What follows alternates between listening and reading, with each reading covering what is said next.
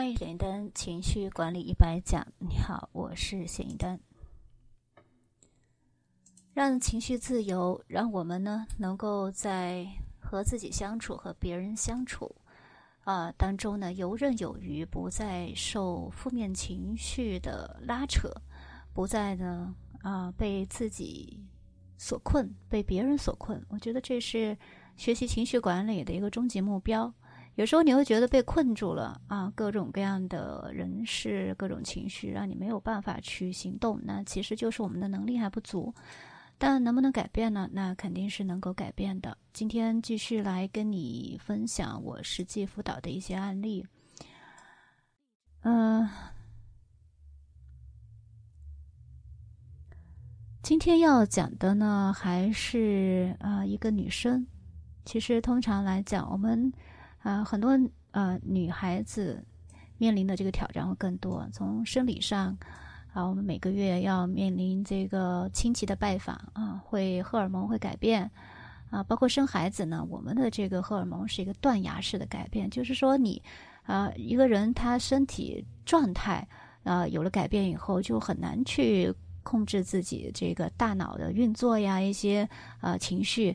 啊，这是息息相关的，并不是说这个人性格不好、想不开，不是这样的啊。科学的来看，那呃，在我们嗯这种身体状态和情绪之间，有一种关系很微妙，嗯，就是当和一个啊男性啊发生了性关系之后，我们会产生一种依赖感。那今天就讲一下这个女生的故事吧。二十四岁的女孩子，呃，工作非常的负责，非常的积极，啊，然后呢，也是一个比较善良的女孩子，但同样的面临一个问题，也是被分手了。被分手是也是初恋，嗯，她是一个比较乖的女孩子，嗯，喜欢上一个男生呢，是她一个发小，真的两个是发小，然后在呃。平时小时候玩在一块儿没什么，但是突然有一次，有一次遇见以后就有了感觉，有了感觉呢，很快就发生了关系，莫名其妙的就成了男女朋友。但是呢，这个男生呢，嗯，他会成熟一点，他的工作呢，呃，是是在啊法律行业吧，嗯，大概的说是法律行业，所以呢，非常的理性，嗯，也相对来说比这个女孩子要成熟一些。就一直没有这个女孩子想要的那种男女之间的啊各种啊黏黏糊糊呀，各种呃甜蜜啊就没有。那他们又在两地，就是分开两地，没有在一块儿，所以见面的时候呢，不多的那么两三次见面，也是发生了性关系。发生性关系之后呢？也没有那一些恋爱当中的，比如约会啊、吃饭呀、看电影，然后到最后呢，这个男生还提出了分手。嗯，具体一件什么事情呢？就是好像是有一次，这个男孩单位呃聚餐，那就让这个女生就一起去了，就带着他去，其实是变相的等于说一种宣告，宣告说，哎，大家看，这是我女朋友，是一种认可。可是呢，据这个女孩描述呢，当天她搞砸了，呃，她很紧张。大家吃完饭，然后去唱歌，她就不知道该怎么去，嗯，和这个她男朋友的同事去相处，就显得唯唯诺诺的。那后来她的这个男朋友就评价她说，给她丢脸了，然后就提出了分手，所以她就非常的伤心啊，就来求助说这个事情怎么办呀？那我们呃从小是发小，有这种感情基础，那他怎么会这么对我？我都觉得好像没有恋爱过，然后我在他面前完全就不自信啊，所以他整个这个关系当中呢就非常的被动。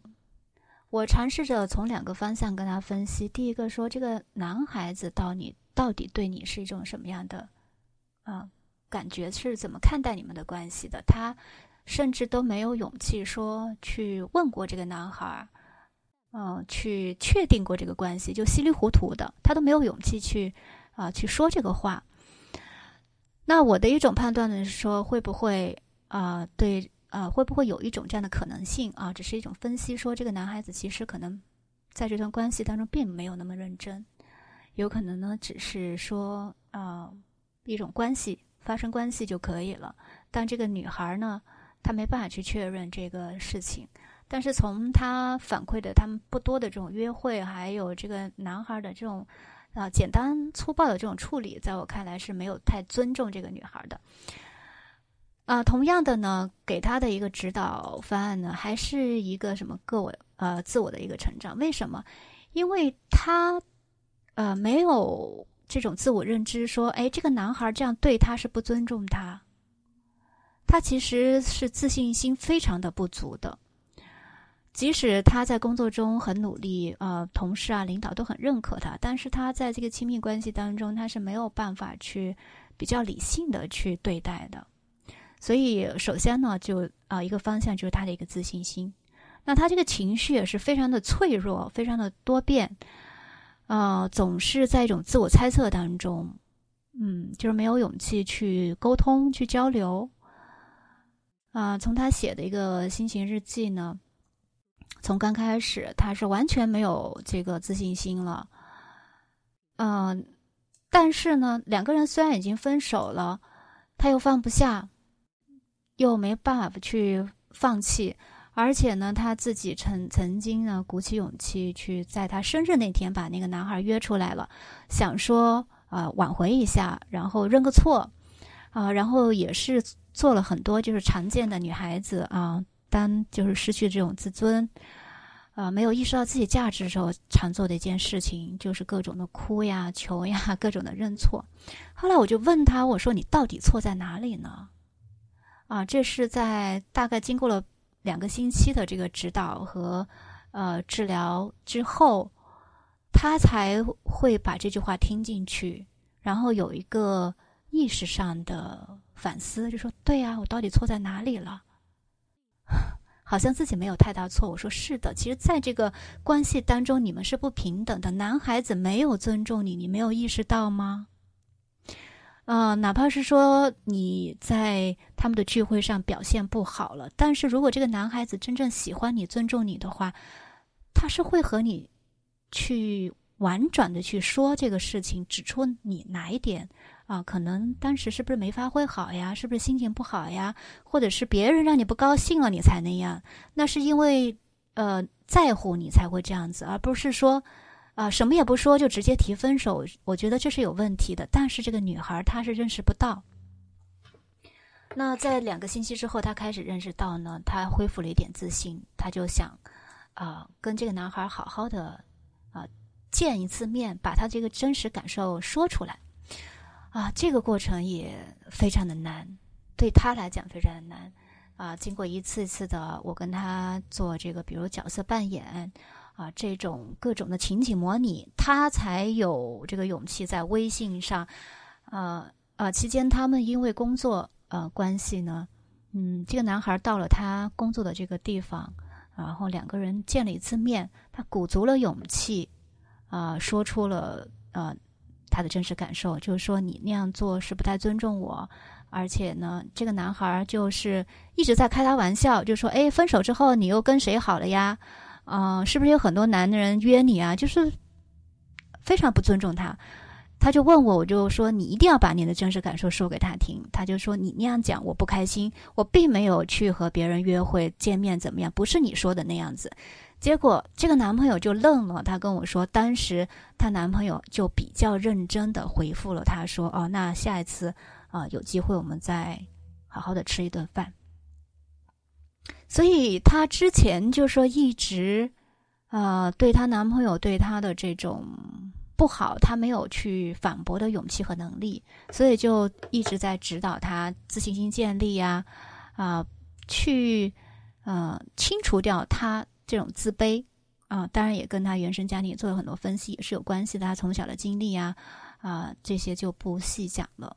那建立这个自信心之后呢，呃，他们最终呃一个月的指导时间结束了呢，呃，就是有点功亏一篑的感觉了。